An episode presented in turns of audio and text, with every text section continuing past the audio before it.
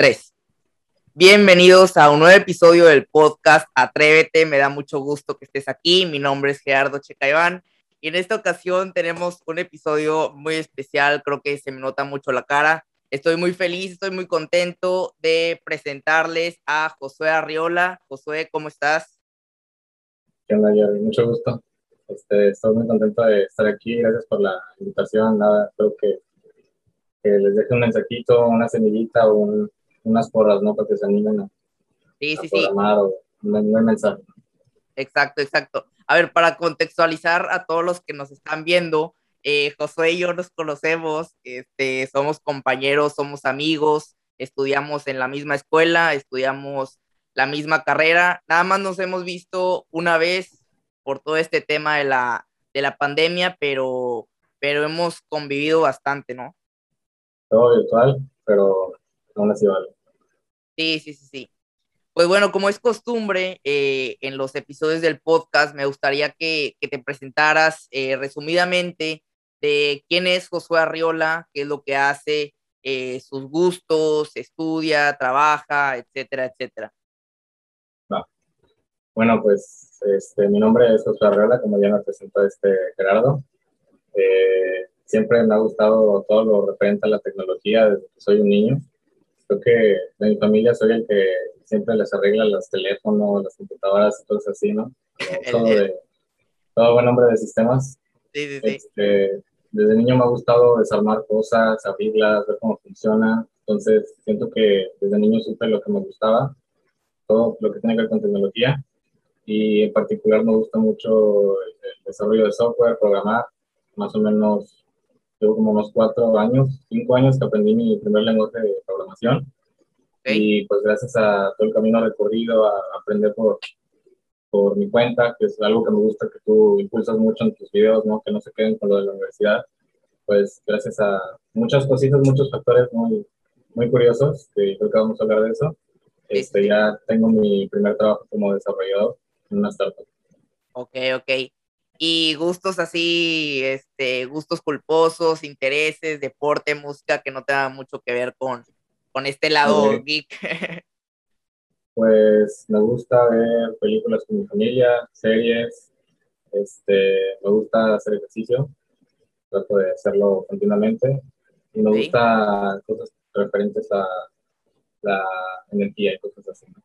Ok, ok. Ahorita, ahorita que, que tocaste este tema, ya bien para iniciar de lleno, que desde muy chiquito te gustó mucho todo esto de la tecnología, el típico también que arreglas la tele, la impresora y ya te crees acá el, el Mark Zuckerberg, pero, pero ok, eso es como el lado del, del hardware, cosas que puedes hacer tú físico, es algo tangible. ¿Cuándo llega el momento en el que te enteras del mundo de la programación? O sea, ¿cómo fue que te inculcaron o de dónde aprendiste tú qué es lo que es un programa, qué es lo que es un algoritmo a una temprana edad? Porque bien dijiste, fue hace yo creo que más de cuatro o cinco años. Pues yo creo que me enganché con eso cuando estaba como en secundaria, yo creo. que yo creo que todos hemos tenido la etapa de querer ser un hacker o algo así. Entonces, en ese tiempo me instalé una, un sistema operativo de Linux, que según es para hackear. Yo la verdad no sabía nada, ni un código ni nada, probablemente ni siquiera, ni siquiera entendía la terminal. Ok, ok. Entonces, este, ahí empecé a ver como videos y, y vi que había muchas cosas referentes a algoritmos, programas y cosas así que quería aprender. Entonces, lo máximo que logré fue un, descargar un, este, un troyano, inyectarle un USB y poder prender la computadora de mi papá desde mi computadora. Ok, ¿en dónde dijiste, perdón? ¿En un, en un canal de YouTube o, en- o... Eh, en general, ver en YouTube videos y cosas así, específicamente un canal no recuerdo. Y ya después dije, bueno, voy a aprender algo de verdad. Y yo creo que el primer lenguaje que, que vi fue C, en un curso de Udemy, con Ok. Alejandro Taboada de programación ATS. Me gustó mucho él como Ah, maestro. ok, ok. Me gustó mucho como maestro que después tomé su curso de, de Java. Está muy bueno y la verdad que yo creo que él me inspiró mucho a, a programar por la, por la forma en la que enseñaba, ¿no? Entonces, ahorita que, que descansa en paz, yo creo que inspiró a muchísimas personas a, a programar, ¿no?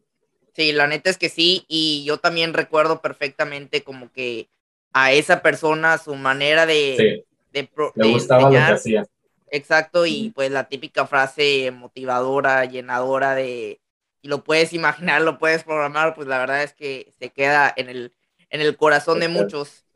Ahorita que dijiste que empezaste con, con C, ¿con C o C más más? Con C. Con C. y ya después me movía ya va un poquito más profundo. ¿Por qué con C y, con, y por qué no con otro lenguaje?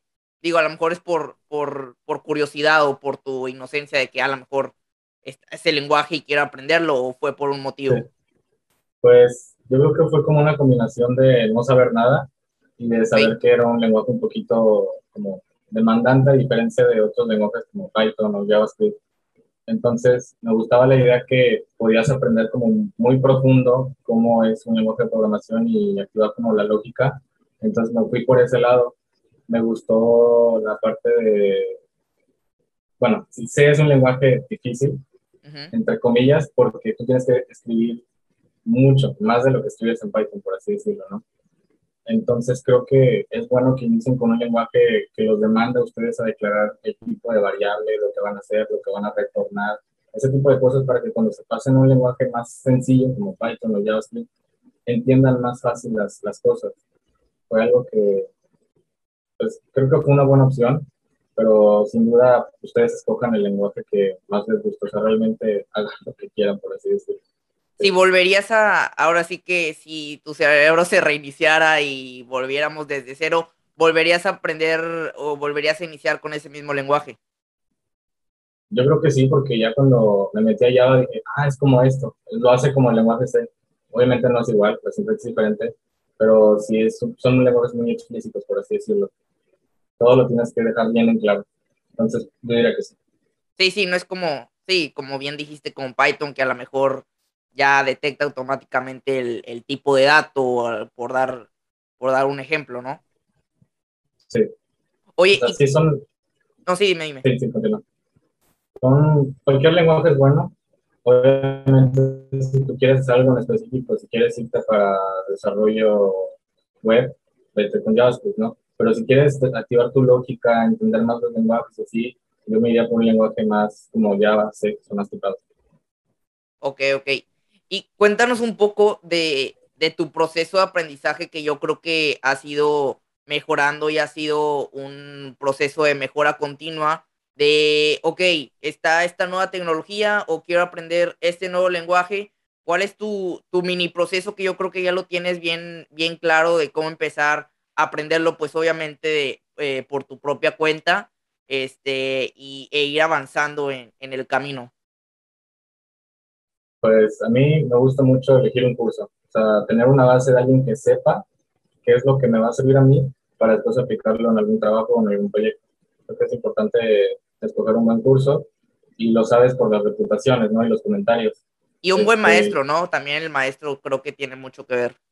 Tiene, tiene, mucho que ver, ¿no? Porque hay maestros que te dicen, haz esto, escribe esto, y no te lo explican. Y pasa mucho en los cursos, y yo creo que es como una constante de que las personas se desesperan, que no aprenden, porque les dicen qué hacer y no les enseñan cómo funciona.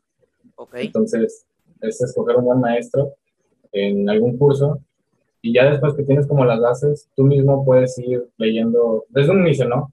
Pero a mí me gusta hacerlo así, escoger un curso, eh, entender lo que realmente me va a servir y de ahí irme a cosas como la documentación, cosas más avanzadas en YouTube, hacer yo proyectos por mi cuenta y creo que me ha servido bastante. Ok, ok. Este, ok, está esta parte de, la programación en, C, en Java, que es como que, como a lo mejor la mayoría de todo el mundo empieza, ¿no? O sea, como que ese lado de, la lógica. Pero, pues, pues bien, tú, bien sabemos o bien sé que estás más especializado por el lado de, front, de frontend, de, de desarrollo web. Eh, ¿De dónde nace o, o cuándo nace ese, ese lado de aprender y querer crear pues una página web. Creo que es el, el principal motivo de todos los que empiezan a, aprender web. Pues una historia chistosa, por decirlo. Lo primero que aprendí yo fueron algunas aplicaciones móviles en, con Android Studio y Java. Y el primer curso que yo había tomado enseñaba una hora de Java y yo no sabía. Entonces llegué a la mitad del curso y estaba fastidiado porque leía las cosas y no entendía nada.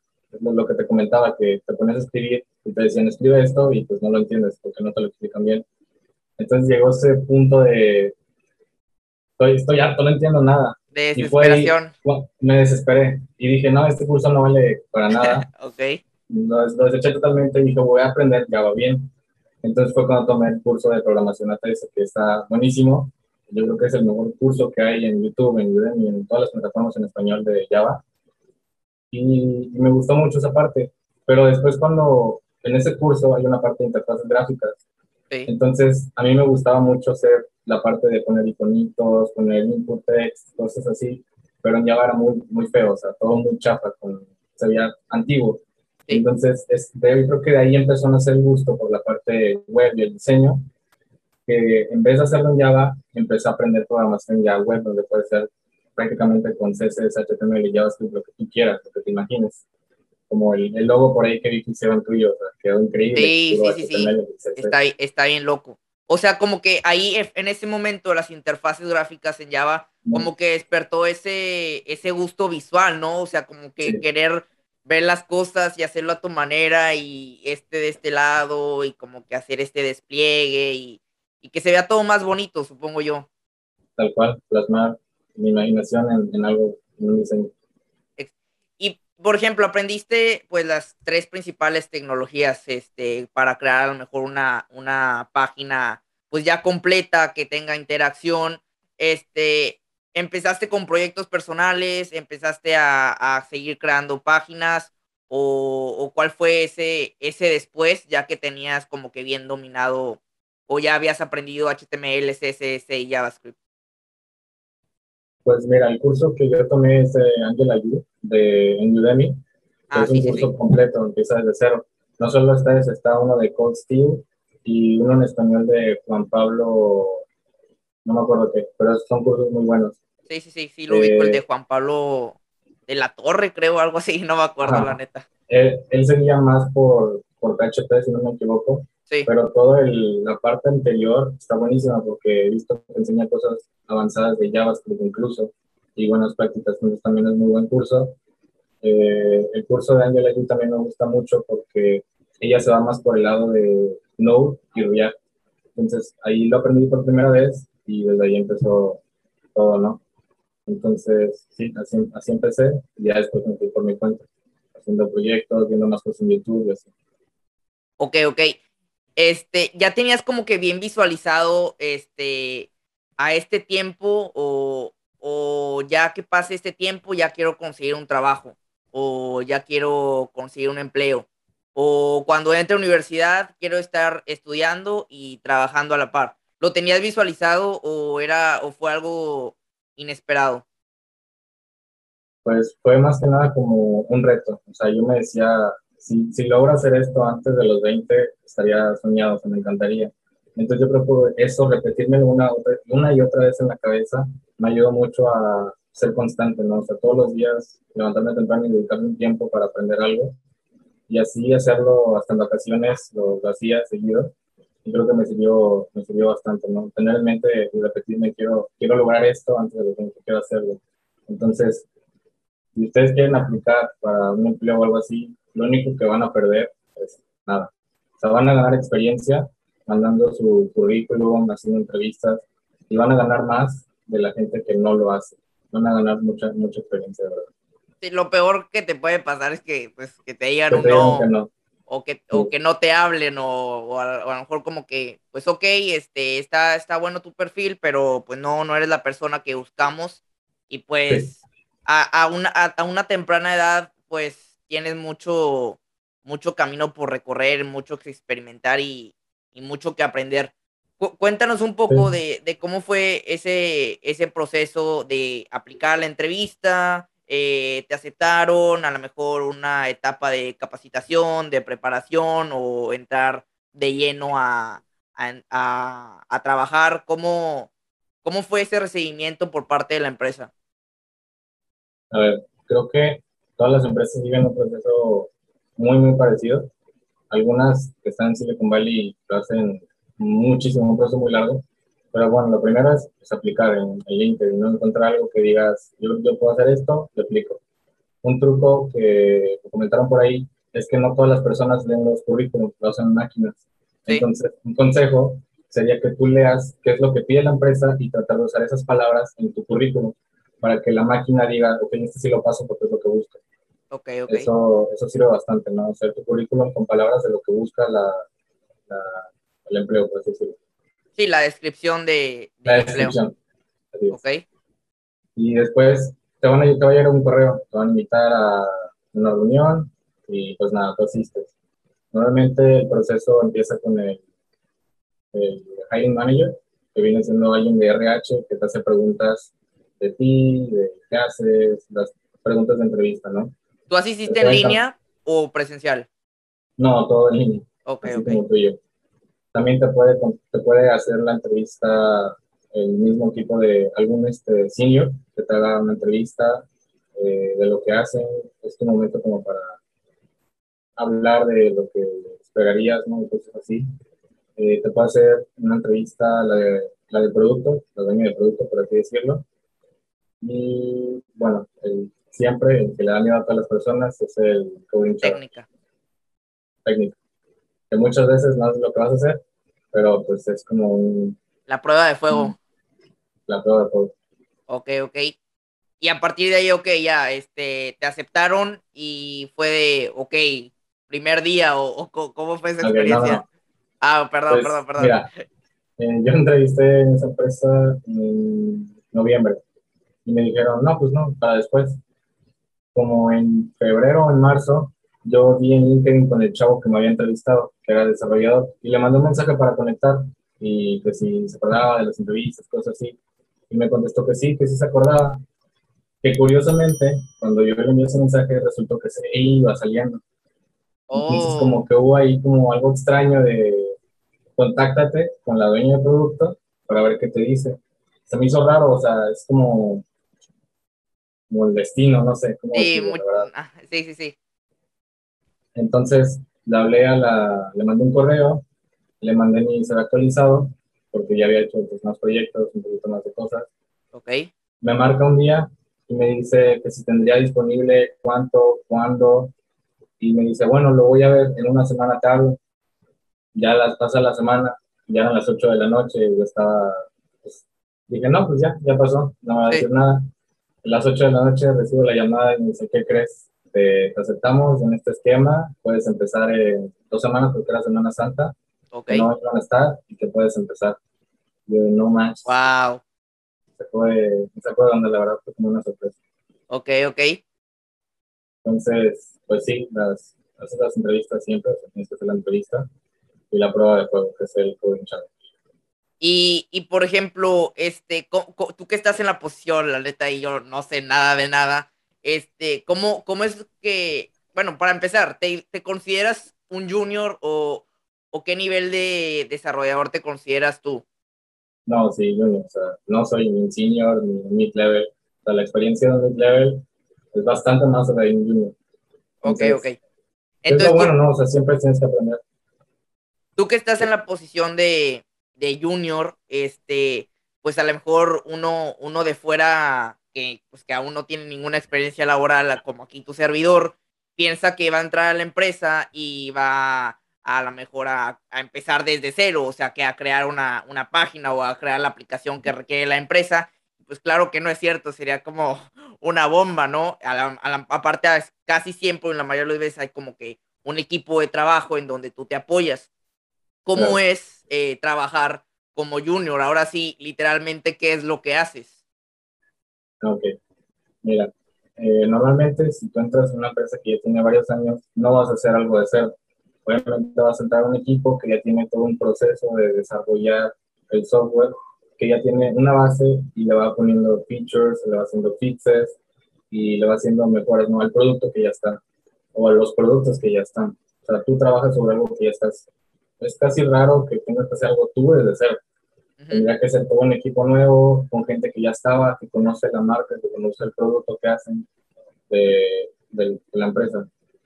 Entonces, como, como junior, pues te ponen al principio, tienes que entender la empresa, tienes que entender qué hacen, este, tienes que conocerlo, o sea, como sentirte dentro de... Echarte un clavado, a, echarte un clavado a todo lo que es. Todo lo que es, todo lo que han hecho, todo lo que quieren hacer, porque también tienes que saber qué quieren hacer a futuro, sus ideas a futuro. Entonces, pues es, eh, te van, obviamente estás como una semana o dos, no, no haciendo tantas cosas, sino más que nada entendiendo cómo funciona y así. Me imagino, y obviamente es diferente para todas las empresas, pero bueno, en mi caso, voy a empezar con algunas cards en, Gira, un, software para, para hacer todo el proceso de software, este, estar en progreso, estar en esta parte, ya haciendo producción y así. Entonces, al principio, al principio, perdón, fueron cositas sencillas, ¿no? O sea, cambia esto, este, son cosas sencillas. Ya después son cards de, haz este componente, eh, haz estos componentes, haz toda esta sección. O sea, va de menos, menos, ya que entiendes más cómo funciona, cómo está el código, ya te sientes como empiezan a poner un poquito más de, de tareas, por así decirlo. Sí, como te van probando, ¿no? Y, y vas como que escalando en, y entendiendo, y entendiendo el proceso que siguen ellos para empezar y mandarlo a producción, el feature o lo que vayas a hacer. Ok, ok. Eh, por otro lado, quisiera este, saber tu opinión, tú que también, este, al ser un, un desarrollador web, este, ¿cómo, ¿cómo tomas todos estos comentarios? Porque pues obviamente, o a lo mejor hay personas que no lo saben, pero se, se escucha mucho que, que se van a, los constructores de, páginas, los MS, van a llegar o llegaron a, a, tumbarle todo el trabajo a los desarrolladores web, llegaron a sustituirlos y que ahora cualquiera puede crear una página sin necesidad de un programador, que pues lo cual es cierto, pero no es que los desarrolladores web se, se vayan a morir por completo. ¿Cuál es tu opinión al respecto? Pues mira, si yo te dijera, hazme en WordPress esta página, sin saber nada, tú te espantarías al ver el programa, porque son varias cosas que tienes que entender. Y para ti es más fácil decirle a alguien que lo haga, que ya sabe usarlo, que probablemente es desarrollador web, A, a, que alguien que no sepa hacer nada lo quiera hacer desde cero. Entonces, aún así, alguien que desarrolla en web, pues me imagino que en algún punto usó WordPress, usó las páginas para hacer e-commerce, cosas así. Entonces, él mismo puede hacer páginas para alguien que no quiera aprender desde cero cómo, cómo usarse, ¿no? porque aún así tienen su nivel de complejidad. O sea, esas páginas no son tan sencillas como simulan. Entonces, ya en empresas no es así. O sea, en empresas tienen su producto. En empresas siempre vas a trabajar con un producto que ellos hicieron. Si es para una persona, una empresa, no una pyme, ¿no? Este, probablemente tú como desarrollador te quieres una página y tú ves, en vez, o sea, tú aprovechas esa ventaja. En vez de hacerla desde cero, utilizas un CMS para ahorrarte el tiempo y es que está muy bonita la página también. O sea, como una desventaja, pero es más una ventaja el hecho que estén esos, esos CMS. ¿Te espantaste por ese lado o te lo tomaste a la ligera? Al principio sí, pero ya que ves los comentarios de las personas son muy similares. O sea, cada empresa va a crear su producto, así con, con esa tipografía, con estos colores, tal cual como lo queremos. Te das el producto y sobre eso se trabaja. Para las, las pymes, pues si eres un desarrollador, y te piden hacer una página, no la hagas desde cero, no la hagas en React, no la hagas en PHP, usa un CMS, menos tiempo y vas a ganar. O sea, al final te van a pagar, ¿no? Entonces. Sí, no, no, es cualquier clase de, de, trampa o de que esté haciendo algo malo. El servicio está ahí, se usa y por eso el éxito de ellos. Sí, sí, claro. claro. Ok, ok. Por, otro lado, ya como que tocando temas de, clases, de la universidad, de, la escuela, yo, yo me dado mucho cuenta, este, yo la neta sí soy muy observador, este, que cuando inició el semestre, el primer semestre, pues hay algunas personas que pues no saben nada, eh, le batallan, este, casi casi que se quieren salir de la carrera incluso, este, y, y por ejemplo, llega un compañero, estoy hablando de ti, que dice, no, este, pues puedes hacer esto, no, yo te ayudo, mira, este, nos, nos reunimos acá, nos reunimos a tal hora y, te ayudo a hacer esto y, y, aconsejas y todo eso. Por ese, por ese mismo lado, ese, ese sentimiento de ayudar y de incentivar a la gente a, a, continuar, tú, tú recibiste eh, en tus tiempos de, de aprendizaje, como que esa misma ayuda, o, o fue de que todo por tu cuenta? El, aprender por mí, o sea, el aprender lo que aprendí, pues, Sí. Este... O sea, por ejemplo, no hubo alguien que te diga, ay, este, o que tuvieras una duda y de que frente a frente o alguna persona te ayudara. Pues antes de la universidad, no. Ya en la universidad, pues sí, un, un mentor que tuve en diciembre, unos meses, eh, un gran mentor. Este, Vas haciendo contactos, ¿no? Vas haciendo contactos. Y la verdad creo que es una, una de las recomendaciones que les puedo hacer. Eh, traten de juntarse o entrar a comunidades que hablen de lo que les gusta. Porque ahí está gente que sabe, que les va a dar consejos, que no va a esperar a lo mejor ni dinero, los va a ayudar para que ustedes aprendan, ¿no? Y este, es algo chido, ¿no? De ambas partes, ¿no? Que alguien que está enseñando y alguien que está aprendiendo, o sea, es, como una ayuda mutua muy, muy grande, porque refuerzas lo que ya sabes y la otra persona aprende y lo ayudas a crecer y creo que es una mega satisfacción esa parte. Entonces, de mi parte, pues más que nada los canales de YouTube, si acaso este, grupos en WhatsApp y, ya, siempre traten de contactar gente que los pueda ayudar o algo así. La verdad, pues, están dispuestas las personas a ayudarlos, eso sí. Ok, ok. Eh, ¿Nunca se te pasó por, por la cabeza el, el como que no estudiar la universidad ya con tus añitos de, de aprender y saber que sí se puede este, conseguir un trabajo sin tener que estudiar la universidad? Este, pues con todo esto, el sistema educativo y pues hay, hay mucho que hablar y, se dice mucho, pero no, no pasó por tu mente el hecho de no quiero estudiar la universidad. Pues, no, no te voy a mentir, te que sí. Ok. Eh, pero creo que no podía desaprovechar la oportunidad de realmente usar la, la carrera. Y a mí pues, me gusta mucho todo el plan que tiene. Entonces, al principio no lo pensé, lo iba a pensar, pero sí, sí quiero, o sea, quiero terminarlo porque me gusta el plan porque también, aunque no lo crean, te ayuda a conseguir una visa TN para irte a otro país a trabajar. Okay, Entonces sí se ocupa, sí se ocupa la carrera, digan que no. Y, aparte, y aparte, o sea, la experiencia de la universidad no, no se compara con, con un aprendizaje. Eso es eso también. O sea, lo malo de esta parte de la pandemia es que no podemos convivir, pero lo chido de la universidad es poder contactar con personas que son, por así decirlo, parecidas a ti o con tus gustos y yo creo que son amistades que duran pues, toda la vida, ¿no? Entonces, es, creo que es lo chido de la universidad, hacer relaciones, amistades, conocer personas que les guste lo que a ti te gusta, porque luego es muy raro encontrar a gente que les gusta lo que a ti. Sí, me acuerdo que mencionabas que, no sé, a lo mejor entrabas a prepa con ese pensamiento de que, ay, estas personas van a hablar igual de lo mismo y vamos a estar hablando todo el tiempo de cosas que me gustan. Y pues la verdad es que no es así, cada quien tiene sus, intereses y sus gustos propios. Entonces, sí, llega el momento en la universidad que es la carrera que tú escogiste y que todos escogieron, entonces hay un, hay un interés en común y, se siente bonito. ¿Nunca, ¿Nunca te pasó esto de del agotamiento, del cansancio de, estar estudiando lo mismo, de estar, pues, en pocas palabras, burnout, el, el, esto que se dice de, de que ya mandar todo y no hacer nada. ¿Sí te ha pasado? Pues sí, te digo, cuando estaba aprendiendo a hacer aplicaciones móviles, no estaba aprendiendo nada, sí marqué y la verdad sí, sí le dudé a si realmente me gustaba o si era bueno. Y a todos, yo creo que a todos nos ha pasado así de que estamos hartos de lo que nos gusta y se siente gacho porque te preguntas qué voy a hacer con mi vida. sí, sí, sí, sí. Se siente, se siente feo, pero es donde ahí tienes que ver, a ver, ¿cómo le hago, no?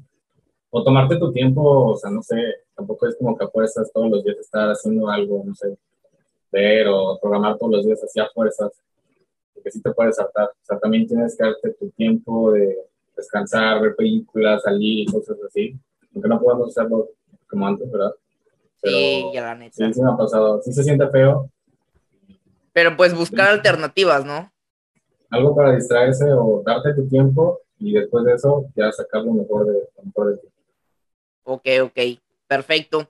Y pues bueno, ya, ya para, para finalizar y ya para no quitarte más tiempo, ¿qué, ¿qué es lo que le recomendarías a todas aquellas personas que están por iniciar en el mundo de la programación o tienen esa cosquillita de, hmm, ¿qué, de, qué, ¿de qué están hablando todos estos güeyes? No les entiendo nada y como que quieren empezar a, a entrar a, a, este mundo.